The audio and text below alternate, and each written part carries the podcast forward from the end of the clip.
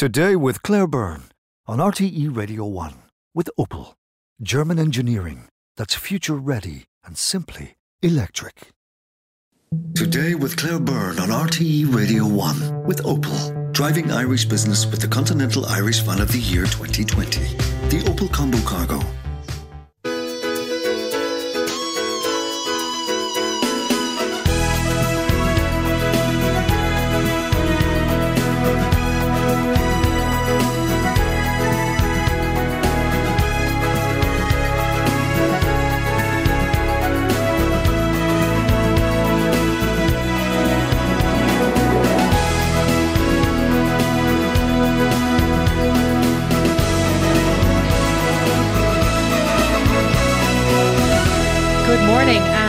Welcome to the programme today. Shock as funding for orthopaedic operations for children on waiting lists is not included in next year's HSE plan, Brian O'Connell reports. We'll have the latest on rising COVID concerns as NPHET meets today.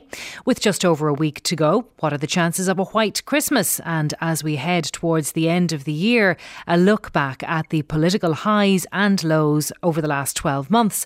Barry Lenihan tries to hail a taxi as shortages around the country leave some Christmas shoppers shoppers stranded. And later on, Christmas beef and um, Christmas sausage rolls. We'll be handing over to children to tell us what they want to talk about and what they think we should talk about at Christmas. Text us this morning 51551. Email today cb at rte.ie or on Twitter we are at Today with Claire. First though, there has been much focus on the issue of orthopaedic paediatric services in this country and long waiting lists. And our reporter Brian O'Connell joins us with some breaking news on this and families are not going to be happy to hear this, Brian. Unfortunately not, Claire. Overnight it has emerged that despite assurances funding and resources were not an issue in dealing with the long waiting lists for orthopaedic paediatric surgeries, Cappagh Hospital has not been given the additional funding it sought to increase surgeries by at least 400%. So Cappagh had submitted a plan to the HSE for extra funding. This would take pressure off those waiting lists currently. They were shocked on Tuesday when they were told at a meeting with Minister of State for Disability Anne Rabbitte that currently their request for funding it's not in the 2022 HSE National National Service or Capital Draft Plan. And Brian, this will be really bad news, devastating news for the families and the children on the waiting list. Will you remind us about the background to all of this? Well, back in October, the story of 10 year old Cork boy Adam Terry really put this issue front and centre following reporting on this show. Now, we know Adam had been waiting four years for surgery, and his plight, Claire, really highlighted this issue. It was meant to have been dealt with as an issue back in 2014. The issue is children sometimes with complex needs are waiting far too long and often in significant pain on these orthopaedic surgery waiting lists. After our reporting, the Oireachtas Health Committee had heard from surgeon Connor Green. He's in Cappagh and he described services for children with orthopaedic conditions as inadequate and chaotic. And I suppose he really cut through the notion that somehow COVID and the cyber attack were primarily responsible for issues in the system. An Taoiseach said it wasn't an issue of resources, it was more a systems failure. While on this show during the budget phone in programme, this is what Minister for Public Expenditure and Reform Michael McGrath had to say. I completely agree. Uh, he should be top of the list. Uh, I don't believe that money is the constraint there. You know, the Department of Health and the HSE had over 22 billion euro in the current year.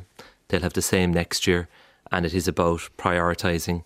And Adam and many more like him in similar circumstances are the number one priority that is absolutely unequivocal from where I sit, and I know from where Paschal sits. And Adam needs to have his surgery and so do all of the others like him. Mm-hmm. And this issue of scoliosis and the waiting list is going on far too long.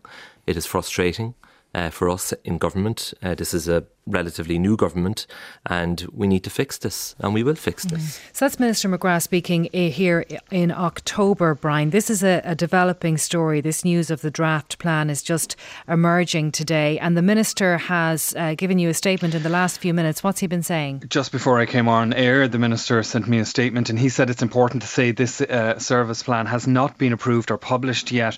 He said this morning he discussed the issue of scoliosis again with Minister Donnelly and the HSE CEO Paul Reid. He says he's satisfied that the service plan will include a very significant investment to increase scoliosis capacity at Cappagh, Temple Street, and Crumlin. He said the HSE has received a number of very specific propo- proposals from Children's Health Ireland, and they will be in a position to fund these proposals. So full details will be in when the service plan is published. And he says he will take a personal interest in ensuring this gets done. Okay, and he made the point when he was on this programme that he believes this is not an issue of money, and he makes that point again in that statement to you, saying he's provided a health budget of 22.2 billion for next year, going on to say the priority is now to put that funding to work and deliver outcomes. And yet we have this draft plan today which says that that funding has not been put in place for these additional operations. Now, you mentioned Conor Green a little earlier. He's been something of a champion in this area, but he has explained to you that he's been really up against it in terms of resources. Everyone you speak to on this issue, from families uh, waiting on lists to medical staff to policymakers, they all say we're very lucky to have Conor Green in this country. He's a highly specialised orthopaedic surgeon. He could be earning a lot more and working a lot less somewhere else, but he feels a sense of vocation in this area. One of his passions is Cappagh Hospital, and he and a team have been trying to build up what would be an elective standalone orthopaedic facility. So they wouldn't be playing second fiddle to acute care. They say a funding commitment, if they got the funding commitment they need, they could increase significantly surgeries and take those the pressure off those waiting lists. Now, a couple of weeks ago, I went to Cappagh, I met with Conor Green, and this is what he told me he could do with the additional funding he's been requesting for almost a year. The conservative estimate at the start when we began this we was we could increase the amount of paediatric surgery done by 400%.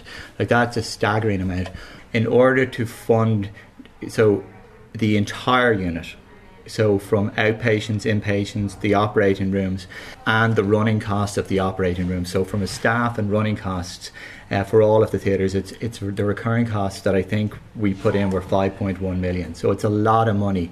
And you're saying with that you can increase by for, well, at least 400% in terms of the surgical uh, throughput. Mm-hmm. The time now is to create the elective care um, group within the HSE fund us separately, and therefore that funding will never be taken unexpectedly to provide acute services. All of these are urgent cases, they can be emergency cases. It, just because there's a date in the diary doesn't mean that this care doesn't need to happen immediately. Do you think you're being listened to?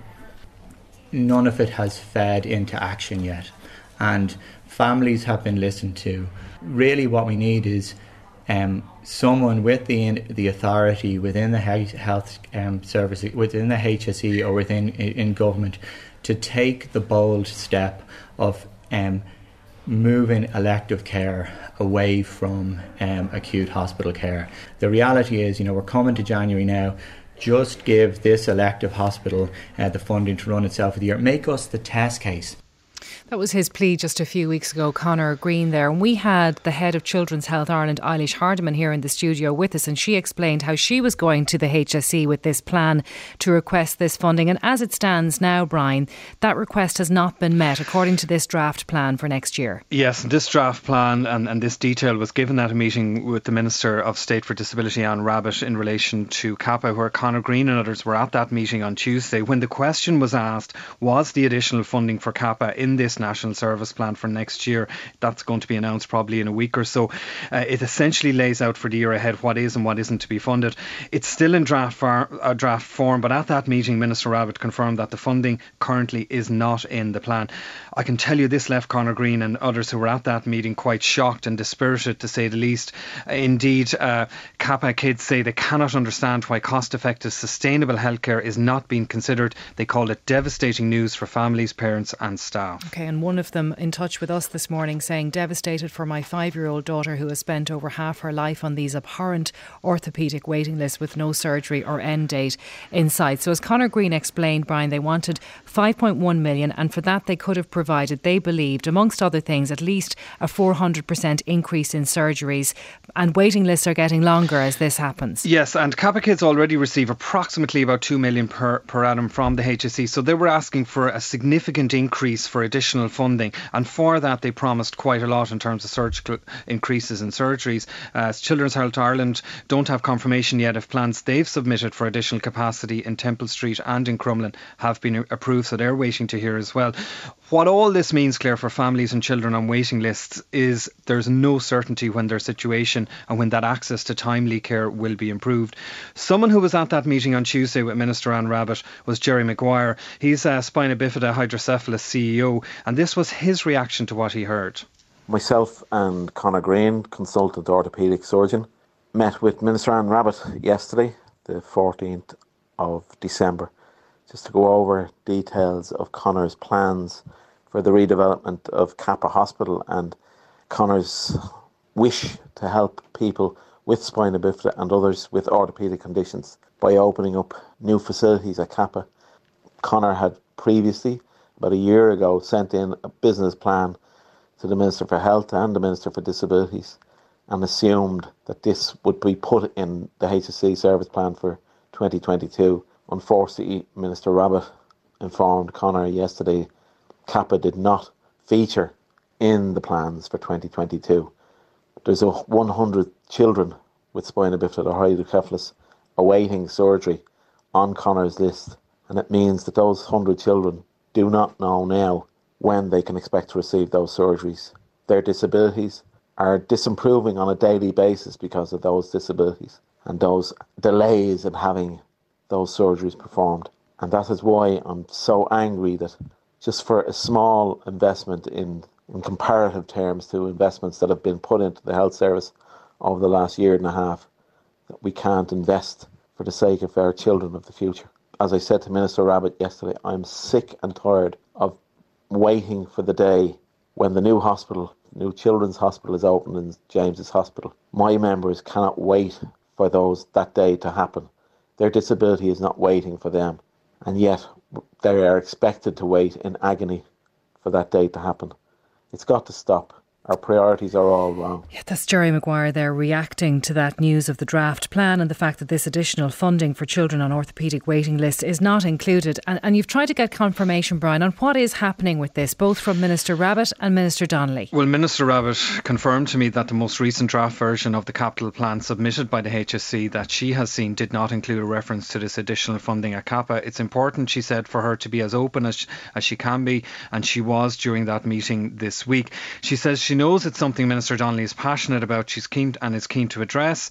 Uh, the plan remains under consideration by the minister. And then, interestingly, she talks about whether it would be worth scoping out whether Cappagh should be considered an elective hospital for the Dublin area. Such, she says, is her belief of the importance of the work and the impact it has on children and on the country. A spokesperson for the Minister for Health said the HSE has submitted the 2022 National Service Plan and the 2022 Capital Plan. They say they remain under consideration by the Minister and are subject to amendments. Yeah, I think you would have thought that we'd be well past the point of scoping out whether Cappagh should be considered an elective hospital. Like all of these proposals have been put to government over the last number of months. What about the HSE? You've had a statement from them too. Um, th- well, the HSE pointed out, and I think we're going to get a further statement from them, that they have uh, funded Cappagh last year to the tune of just over two two million, and um, so we'll wait to see what they say as well. I think we're going to get an updated statement. I mean, the issue with all of this, I mean, it's interesting what Anne Rabbitte says about it being an elective facility because this is one of the issues that families will tell you about again and again and again. Sometimes they arrive for their surgery, uh, maybe, for example, a car accident might come in and then a surgeon is pulled away and has to deal with that. So acute care takes precedence over elective care. And they are looking for this standalone, ring fenced elective facility. Some would argue we need that. The counter argument would be the National Children's Hospital is coming on stream, but that's likely to be three years away and children who are on waiting lists can't wait that long. Yeah, just looking at the initial statement from the HSE, and you're saying that Brian, that you're expecting another one, but they say that CHI, Children's Health Ireland, and Cappagh Hospital have identified the potential to further expand the Cappagh for Kids initiative for 2022. So that's what we're talking about, and they say the HSE is committed to supporting it fully through access to care funds provided by the government. Can you translate that for me? I can't translate that okay. for you. All I can tell you is that there was an expectation by the likes of Conor Green that the funding was going to be in the National Service Plan, the draft plan that they've seen and that the Minister for Rabbitte has told them about. It's not in it. Where do we go from here? Well, Children's Health Ireland have submitted a plan for additional capacity. They weren't at that meeting with Minister Rabbitte. They say Cappagh is an important strategic partner in the delivery of patient care. They would welcome any investment, as you could imagine, for them. They've had a positive engagement with the HSE and they expect notification of any funding uh, due to be issued next week. All right. Uh, thank you very much for that, Brian. I expect that's going to develop over the course of the morning and we'll hopefully have more news on that. But some messages coming in on this from the people who are directly affected by this news. My son's spine is literally causing one of his lungs to be crushed. I spent every winter of his life, including Christmas, in hospital due to him having pneumonia. This is really devastating news for us. Another, absolutely devastated to learn that the funding for Cappagh has not been approved. My son has been damaged waiting for surgery not once but twice. There are many, many children like our son waiting for care. Our son had to endure 45 days on halo traction last summer as a result of being left on a list for scoliosis surgery. Text 51551 today with Claire Byrne on RTE Radio 1.